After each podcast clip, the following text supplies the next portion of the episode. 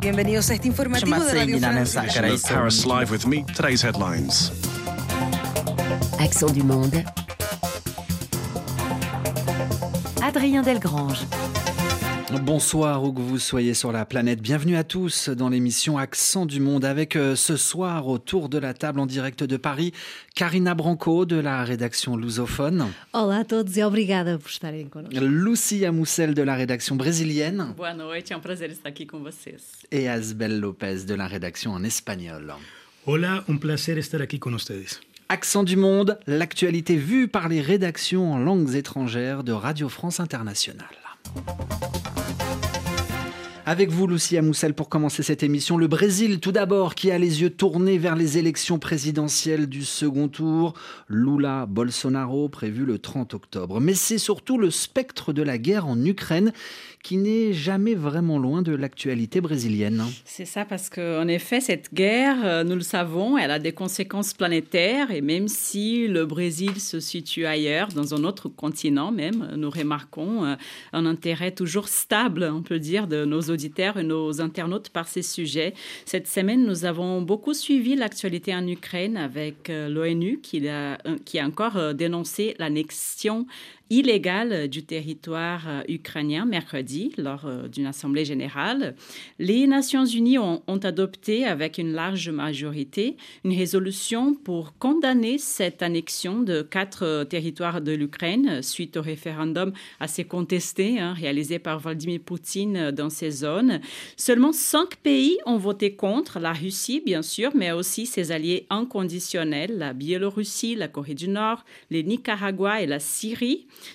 tandis que la Chine s'est abstenue. Le Brésil, lui, a voté pour le texte. Je vous rappelle qu'après euh, une certaine hésitation au début de la guerre, car le président brésilien Jair Bolsonaro sympathise avec son homologue russe, par la suite, la diplomatie brésilienne a changé de posture et se positionne clairement à côté des Occidentaux maintenant sur ces sujets. Avec vous, Asbel Lopez, en Amérique latine, euh, lors du vote donc, de l'Assemblée générale dont nous parlait euh, Lucia cette semaine sur l'annexion illégale de la Russie des régions ukrainiennes, eh bien, nous constatons qu'il y a plusieurs abstentions, alors dont celle de Cuba, de la Bolivie, du Honduras. Et ce qui était moins attendu, euh, c'est un vote contre la résolution de la part du Nicaragua. Ce pays d'Amérique centrale n'est pas très loin des États-Unis. Pourtant, il a voté à côté de la Biélorussie, de la Corée du Nord et de la Syrie. Comment expliquer ce vote?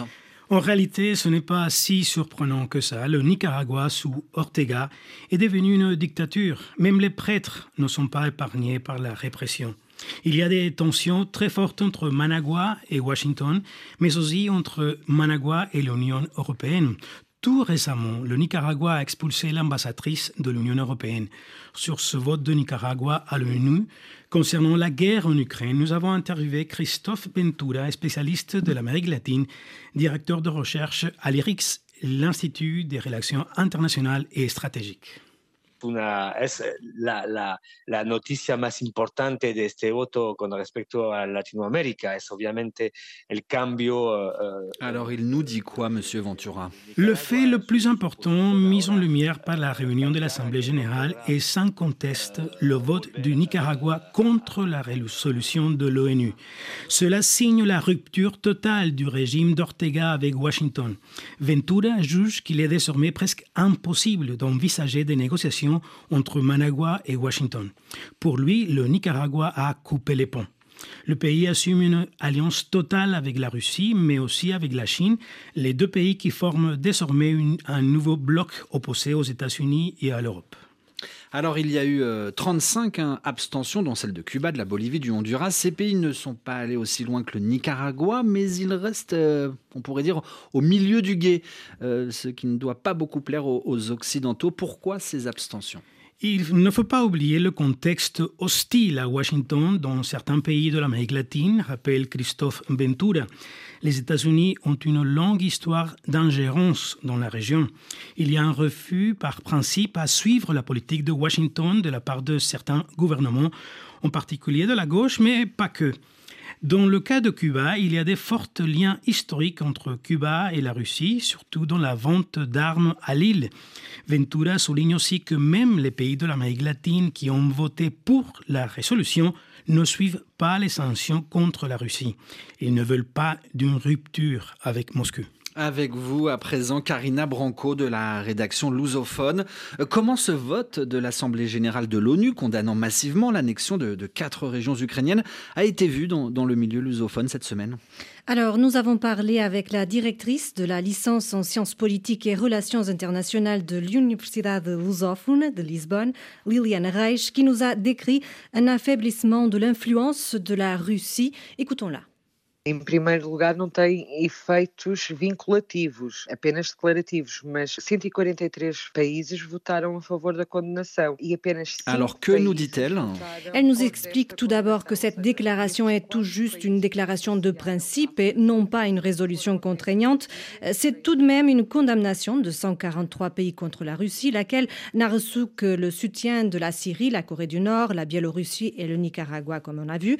L'Inde et la Chine se sont abstenus malgré leur traditionnelle ambiguïté stratégique, ce qui montre un certain éloignement car la Chine a visiblement été contre l'annexion et le Premier ministre indien est venu dire qu'il faut la paix et non l'escalade du conflit, encore moins une escalade vers le nucléaire. Concernant les attaques russes simultanées contre l'Ukraine euh, suite à l'explosion du pont de Kerch qui unit la Crimée à la Russie, Liliane Reich admet deux hypothèses pour cette réaction. La première, c'est une tentative d'atteindre la morale du peuple ukrainien. Je vous propose aussi de l'écouter. Neste momento que nos encontrávamos da guerra e de resposta à Ponte Queres, era expectável, sobretudo, Alors, elle nous explique que la Russie devait s'attendre à une attaque de ce pont pour son symbolisme stratégique, mais que la réponse russe en contexte de guerre aurait dû se traduire par des attaques contre des cibles stratégiques qui pourraient compromettre la capacité de riposte des Ukrainiens. Pourtant, les attaques russes se sont fait sentir sur tout le territoire ukrainien, sans identification d'objectifs clairs, contre des infrastructures certes, mais aussi contre des cibles civiles de manière aveugle. Donc, pour elle, la seule conclusion que l'on peut tirer de ces attaques contre des cibles civiles, c'est que Moscou a voulu atteindre le moral des Ukrainiens qui, depuis le début de la guerre, ont, surpris le monde entier euh, pour sa capacité de résistance et de résilience. Et alors, euh, quelle est euh, sa deuxième lecture des, représailles massives lancées par le président russe Vladimir Poutine contre l'Ukraine en, début de semaine? Selon cette spécialiste, Vladimir Poutine a voulu répondre surtout à la contestation interne qui commence à se faire entendre. Écoutons. As várias derrotas, do ponto de vista militar, que o exército russo tem vindo a sofrer, tem vindo a contribuir para a corrosão da legitimidade. Quelle est son, son explication? Pour elle, les défaites militaires que l'armée russe a subies ont contribué à l'érosion de la légitimité de Vladimir Poutine. Il a commencé à être contesté en interne par l'opinion publique après la mobilisation de 300 000 hommes pour la guerre et aussi par quelques personnalités plus proches. Donc, il a lancé les attaques lundi, justement quelques heures avant la réunion de son Conseil de sécurité nationale pour montrer en interne la réactivité de l'armée russe. Liliane Reich va plus loin et nous a clairement dit que jusqu'en août, l'Occident avait surtout peur que la Russie gagne la guerre, mais qu'aujourd'hui, on craint sa défaite à cause de ses éventuelles conséquences catastrophiques. Je vous propose un dernier extrait. Esta preocupação que eu referi em relação à, à Rússia uh, estar neste momento a sentir-se encurralada reside exatamente nestes dois elementos.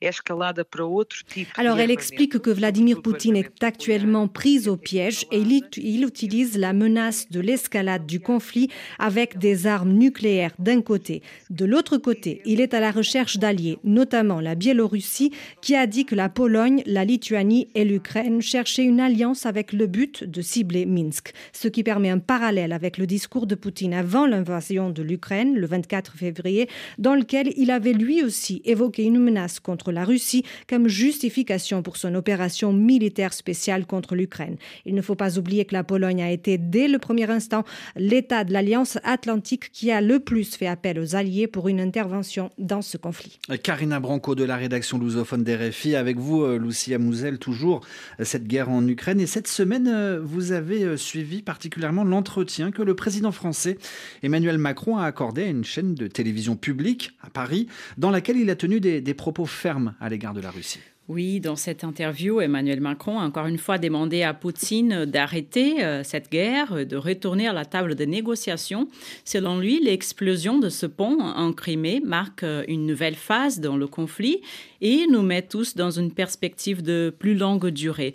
Il a encore confirmé que les Européens continueront de fournir euh, des armes à l'Ukraine, même s'il a insisté que les Européens ne veulent pas une guerre mondiale. La France en particulier va livrer à Kiev des radars, des systèmes de missiles de défense. Mais Macron refuse toujours l'idée selon laquelle la France soit en guerre contre la Russie en aidant l'Ukraine.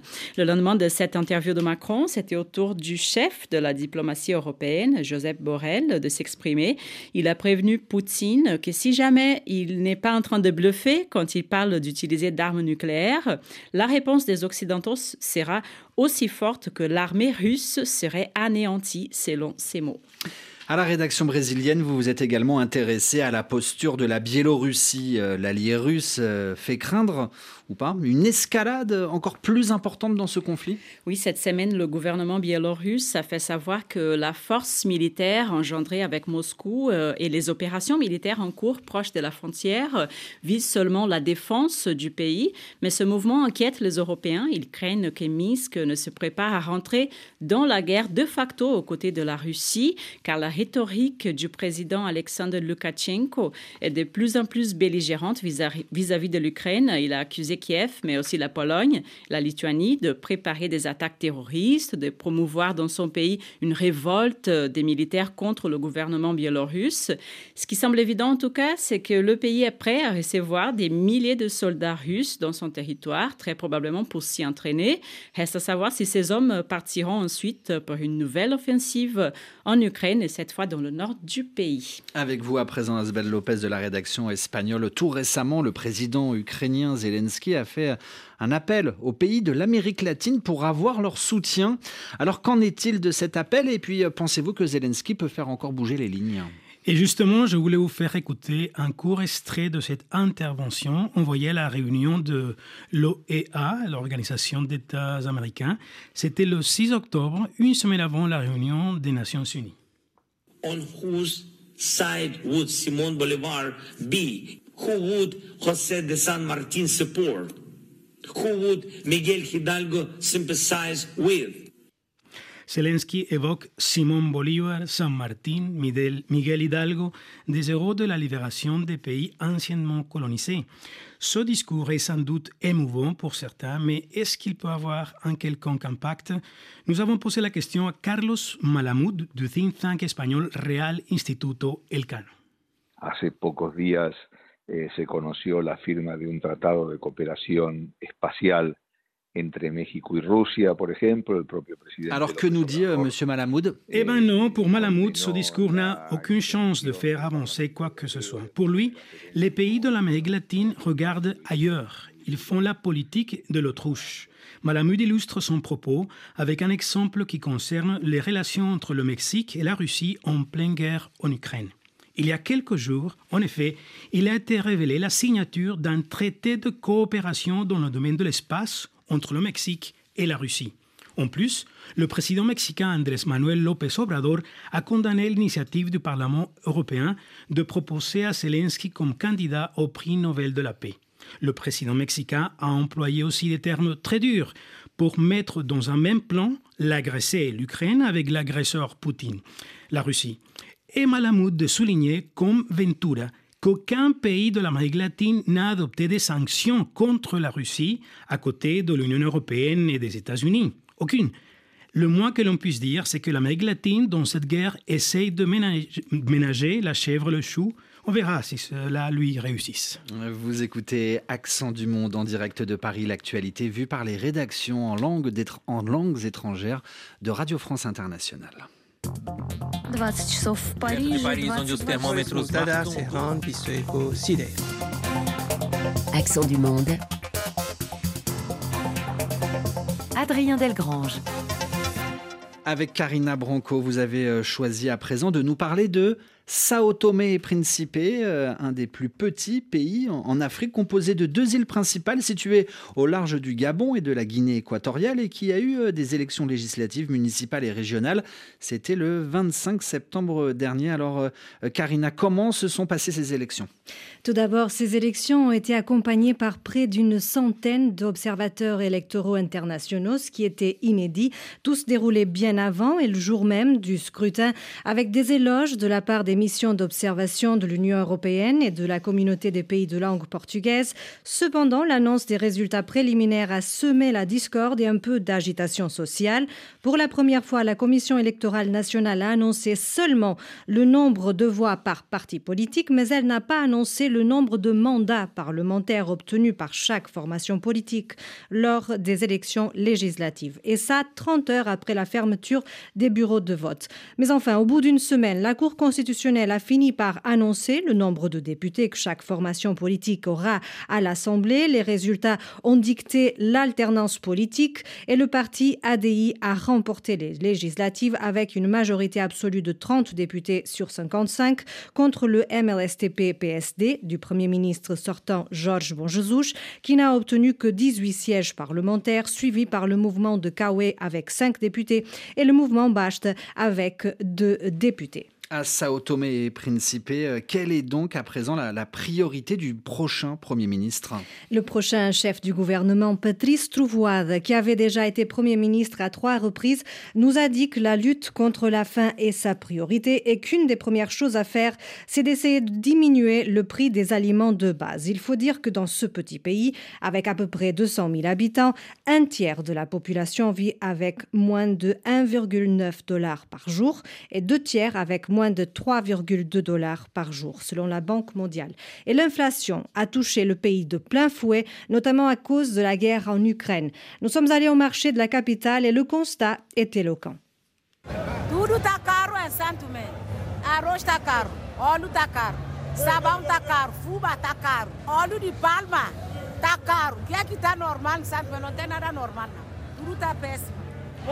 Alors cette palaillée, c'est-à-dire vendeuse de légumes, nous a dit que tout est cher à Saint-Thomé, le riz, l'huile, l'huile de palme, que la situation est vraiment difficile et que les pauvres n'arrivent plus à suivre l'inflation qui a aussi touché son pays. Et ces plaintes, je vous assure, se répétaient un peu partout. La faim n'est pas le seul gros défi hein, du, prochain gouvernement.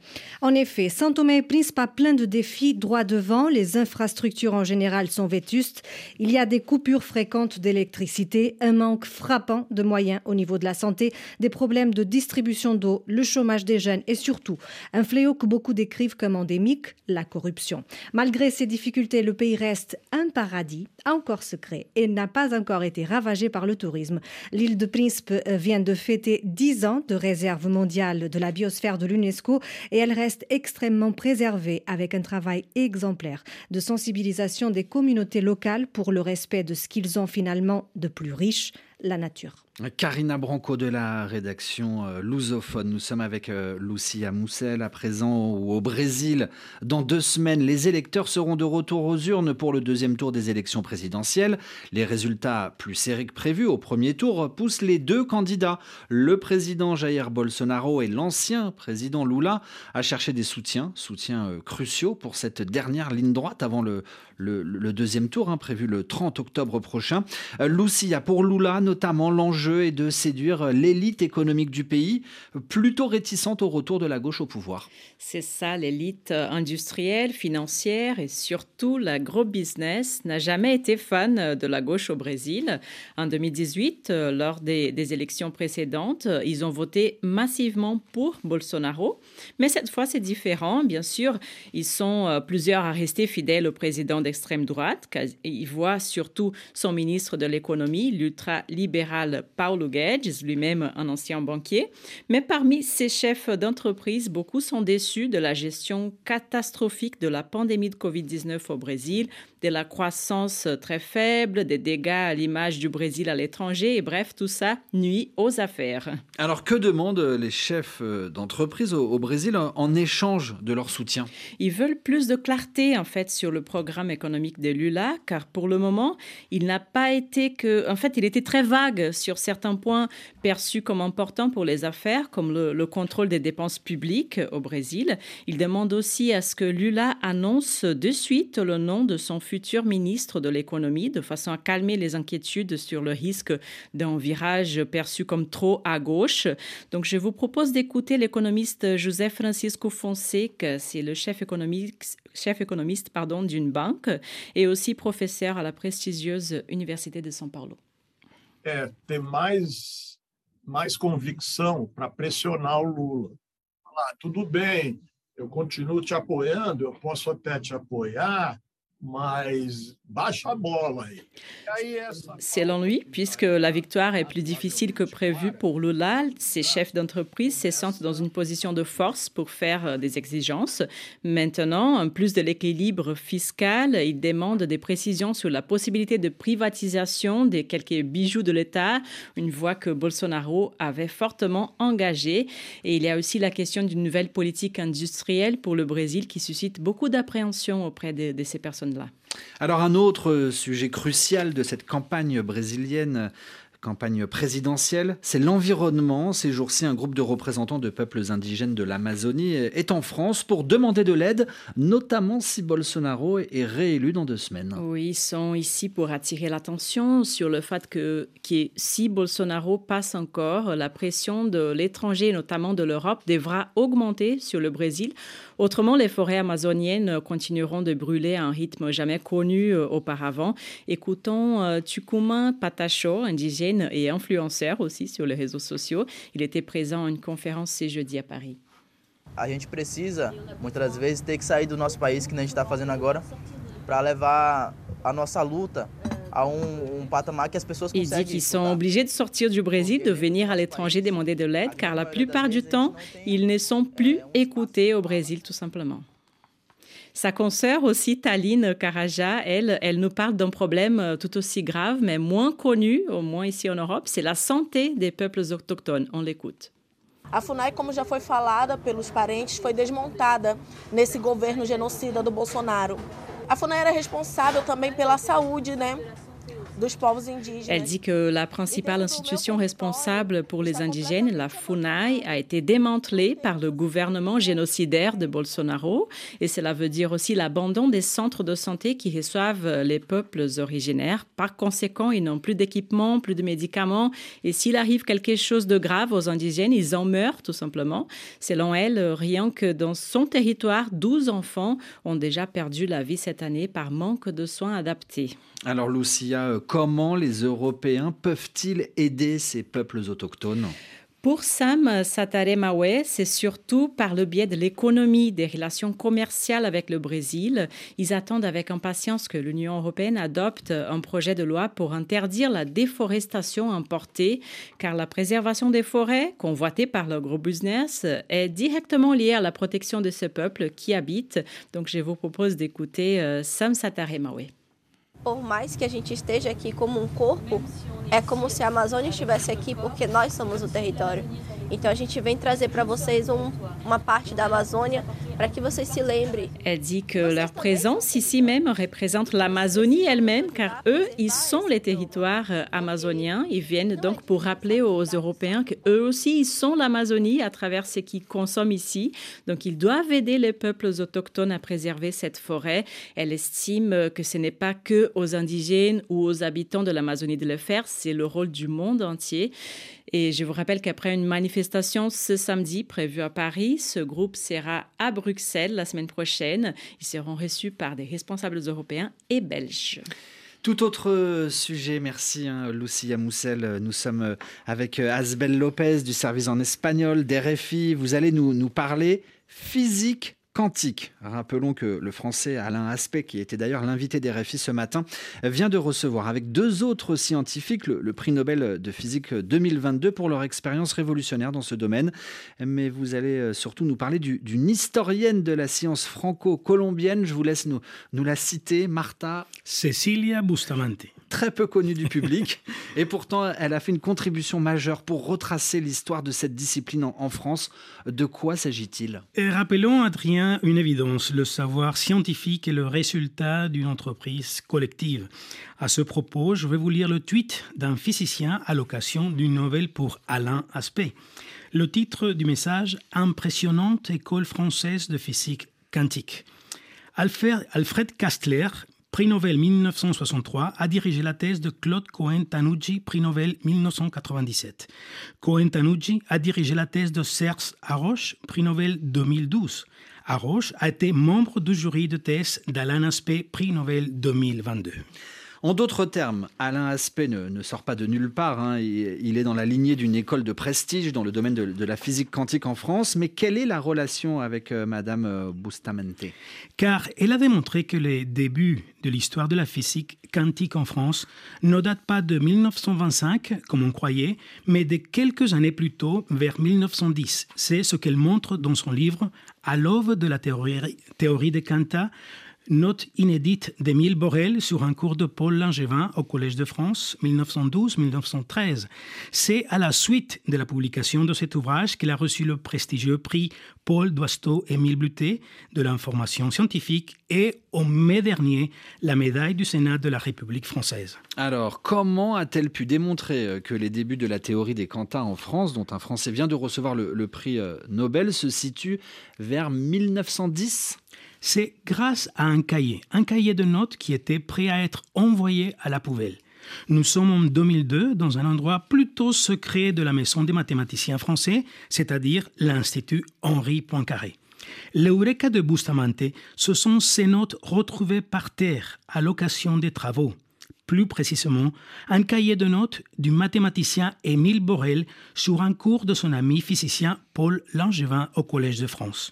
Le cahier, c'est de la taille d'une agenda téléphonique, format 15 par 17 cm et 70 feuilles. C'est une découverte majeure car Langevin a publié très peu et n'a pas laissé de traces écrites de ses conférences. Pour lui, la transmission orale prime sur la transmission écrite. Sur ce cours de Langevin au Collège de France n'avait d'ailleurs que très peu de traces, presque rien. Or, voici que Bustamante le découvre. Alors est-ce du hasard? Eh, pas du tout, nous, dit-elle. Ou si vous voulez, c'est du demi-hasard, car on ne découvre que ce que l'on est en train de chercher, nous a-t-elle expliqué. En effet, sa recherche à ce moment-là était étroitement liée à ce sujet, à l'histoire des débuts de la physique quantique. Mais revenons aux acteurs principaux de, de cette histoire. Émile Borel et Paul Langevin, qui sont-ils? Écoutons Marta Cecilia Bustamante elle-même évoquant ces deux scientifiques français. Emil Borel, un matemático eh, que introdujo la teoría de probabilidades, Paul Langevin, que trabajó teoría cuántica, teoría de la, de la relatividad, que era un amigo muy cercano de Einstein. Alors, qu'est-ce qu'elle euh, nous dit?